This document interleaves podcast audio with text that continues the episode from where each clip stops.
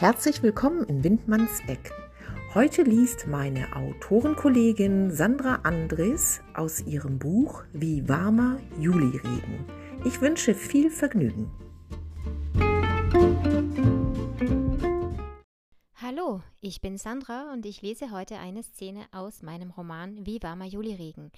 Darin reist die junge und frisch verlobte Lara mit ihrer besten Freundin nach Teneriffa eben weil sie nicht mehr sicher ist, ob ihre Verlobung wirklich das ist, was sie will.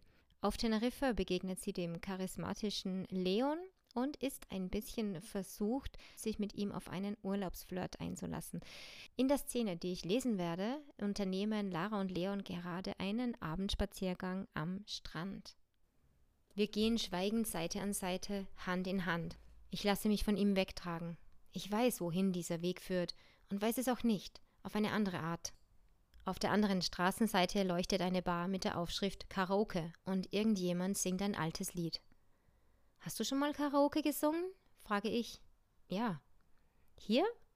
Nein, vor Jahren in Österreich. Was hast du gesungen? November Rain von Guns N' Roses. Nein, zu klassisch, zu kitschig, zu alles. Das ist nicht sein Ernst. Amüsiert und ungläubig sehe ich ihn von der Seite an. Ich meine, ich kann mir überhaupt nicht vorstellen, dass irgendjemand wie Axel Rose singen kann. Ohne weitere Erklärung beginnt er zu singen. Und von einer Sekunde auf die nächste schlägt mein Lachen in Sprachlosigkeit um, denn Axel Rose hatte dem Lied nie so viel Gefühl und Schönheit verliehen. Er versucht erst gar nicht, es nachzusingen, er singt es. So never mind the darkness, we still can find a way. Cause nothing lasts forever, even cold November rain. Wow, staune ich eine Sekunde lang. Don't you think that you need somebody? stimme ich mit ein. Und bei You're Not the Only One sind wir sogar perfekt zweistimmig. Ich springe fröhlich über die Pflastersteine, während wir singen, meine Schuhe in der Hand. Dann drehe ich mich zu ihm um, lächle ihn an. Ich habe auch mal Karaoke gesungen. Ja? Ja, auf unserem Stadtfest mit 16. Wir waren zu dritt und die Tequilas, die wir noch schnell hinunterkippten, zeigten eine rasche Wirkung. Wir sangen Like a Virgin von Madonna und es war das Schrecklichste, was ich je gesungen habe.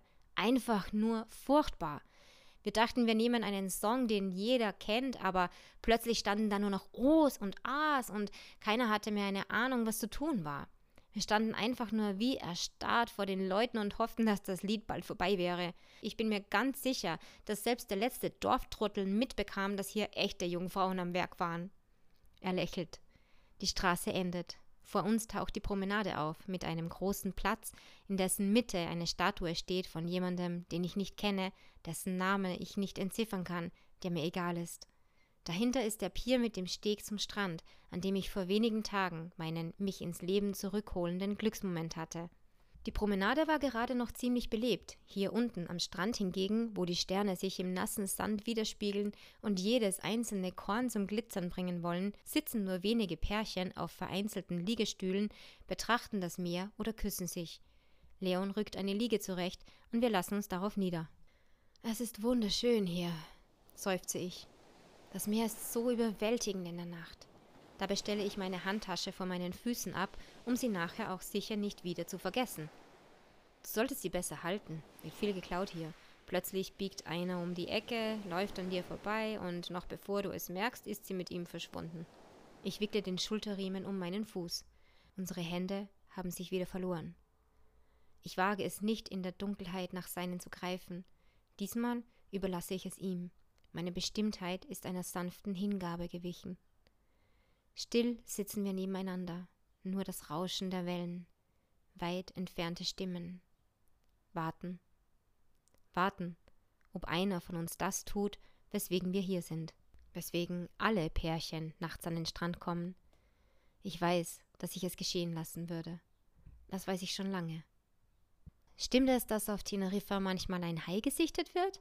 Beginne ich eine weitere Konversation, um das Schweigen zu brechen, das mir nach diesem schönen Moment unangenehm ist.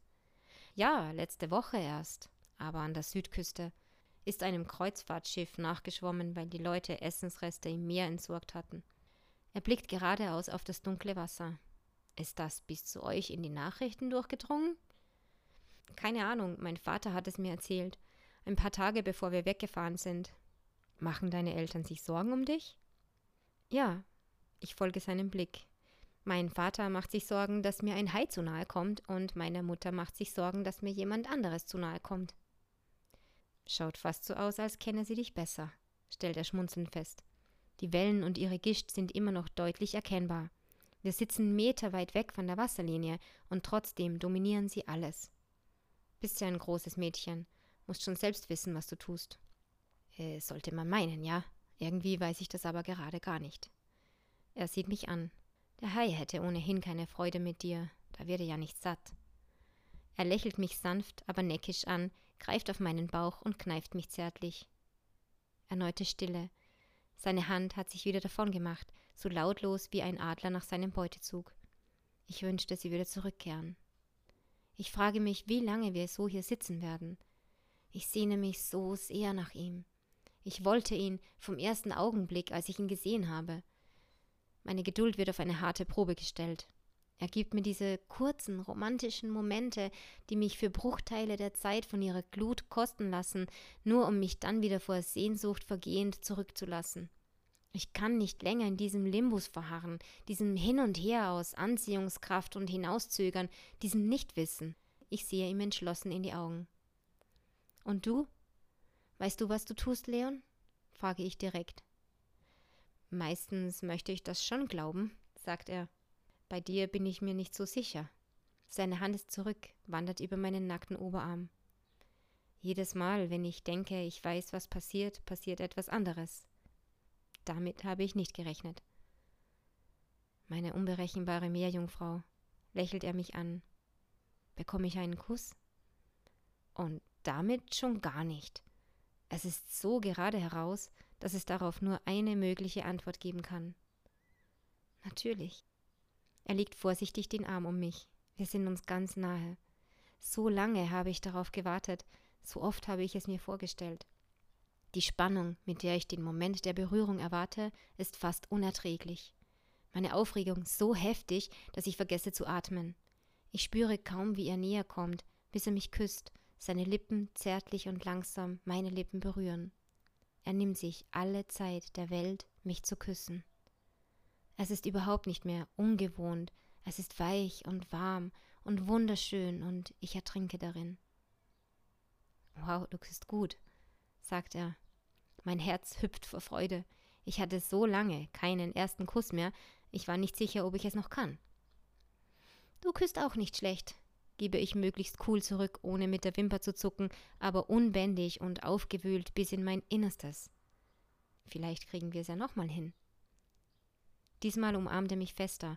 Ich spüre seine Hand, wie sie meine Taille umfasst. Sein Kuss ist immer noch zärtlich und sanft, aber jetzt spüre ich seine Zunge, wie sie sich behutsam zu der meinen vortastet und dabei immer wieder meine Lippen berührt. Der perfekte zweite, erste Kuss. Gehen wir zurück? Warum? Nein, nicht aufhören, noch nicht, eigentlich niemals. Können wir nicht einfach bis in alle Ewigkeit hier sitzen bleiben und uns küssen? Ich find's schön hier. Ja, aber in meiner Wohnung ist es gemütlicher. Ich weiß nicht, ob ich mitkommen sollte, spreche ich laut meine Gedanken aus. Jeder Zentimeter meines Körpers sehnt sich danach. Ich will es mehr als alles andere in diesem Moment. Aber wenn ich es tue, weiß ich, dass ich die Grenze definitiv überschreite. Klar, lass uns einfach Spaß haben, erwidert er. Und das klingt jetzt so falsch in meinen Ohren, auf so viele Arten, dass ich am liebsten umdrehen und zurück ins Hotel gehen möchte. Das ist es, was ich wirklich für ihn bin. Eine weitere Unterhaltung in seinem Tagesprogramm. Eine willkommene Ablenkung. Die ganze Schönheit und Ewigkeit des Augenblicks sind weggewischt. Eine kalte Dusche der Realität. Spaß haben? Wiederhole ich, verstört und zugegeben auch verletzt. Ich weiß, dass er recht hat, dass es nur dieses eine Mal geben wird und ich ihn danach nie wiedersehen werde. Was ich tue, ist nichts weiter als eiskalter Betrug. Und trotzdem ist es genau das, was ich nicht hören wollte. Ich will nicht daran erinnert werden, dass ich dabei bin, eine jahrelange Beziehung über Bord zu werfen für ein bisschen Spaß. Ich will nicht daran erinnert werden, dass ich ihn eigentlich sehr gern habe und dieser Abend mich in ein noch größeres Gefühlschaos stürzen konnte, als ich es ohnehin schon habe. Dieser kurze Satz trifft mich ins Mark. Jetzt dreht er sich zu mir, streicht über meine Haare. Sorry, das ist härter rübergekommen, als ich es meinte. Ich finde dich nett, Lara, sonst wäre ich nicht mehr hier. Er küsst mich wieder. Dann steht er auf und streckt mir seine Hand entgegen. Obwohl ich weiß, dass es mich mit ziemlicher Sicherheit in große Schwierigkeiten bringen wird, nehme ich seine Hand und stehe ebenfalls auf. Ich mag ihn und seine humorvolle Offenheit zu sehr, um es nicht zu tun. Nach wenigen Metern bleibe ich noch einmal stehen. Ich werde aber nicht mit dir schlafen. Ich weiß nicht, ob es meine Schuldgefühle sind, die sich melden, oder meine Schutzschilder. Vielleicht versuche ich auch, mich selbst zu überzeugen. Er lächelt nur.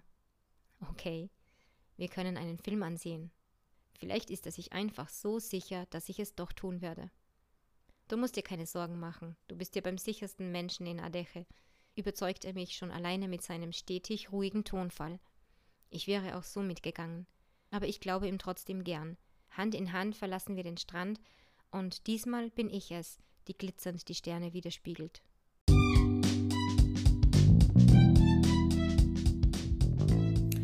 Sie hörten eine Lesung, eine Performance meiner Autorenkollegin Sandra Andres.